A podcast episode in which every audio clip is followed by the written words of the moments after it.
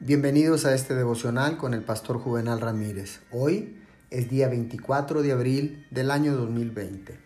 La palabra de Dios dice en el libro de los Salmos, capítulo 147, versículo 1.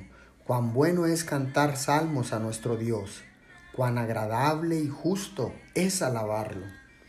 Dios siempre está presente en las reuniones celestiales de los ángeles. Su gloriosa presencia crea la canción, enseña el canto, la letra e infunde todas las notas de alabanza y adoración.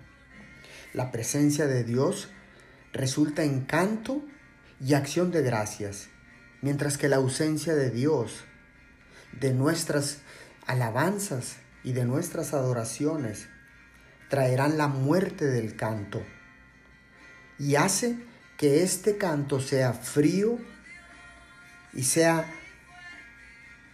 sin contenido, que no tenga vida. La presencia de Dios en nuestras iglesias traerá de nuevo los días de alabanza y adoración. Oremos, Padre Celestial, nos unimos al salmista David para declarar cuán bueno es cantar salmos a nuestro Dios cuán agradable y justo es adorarlo. Amén y amén.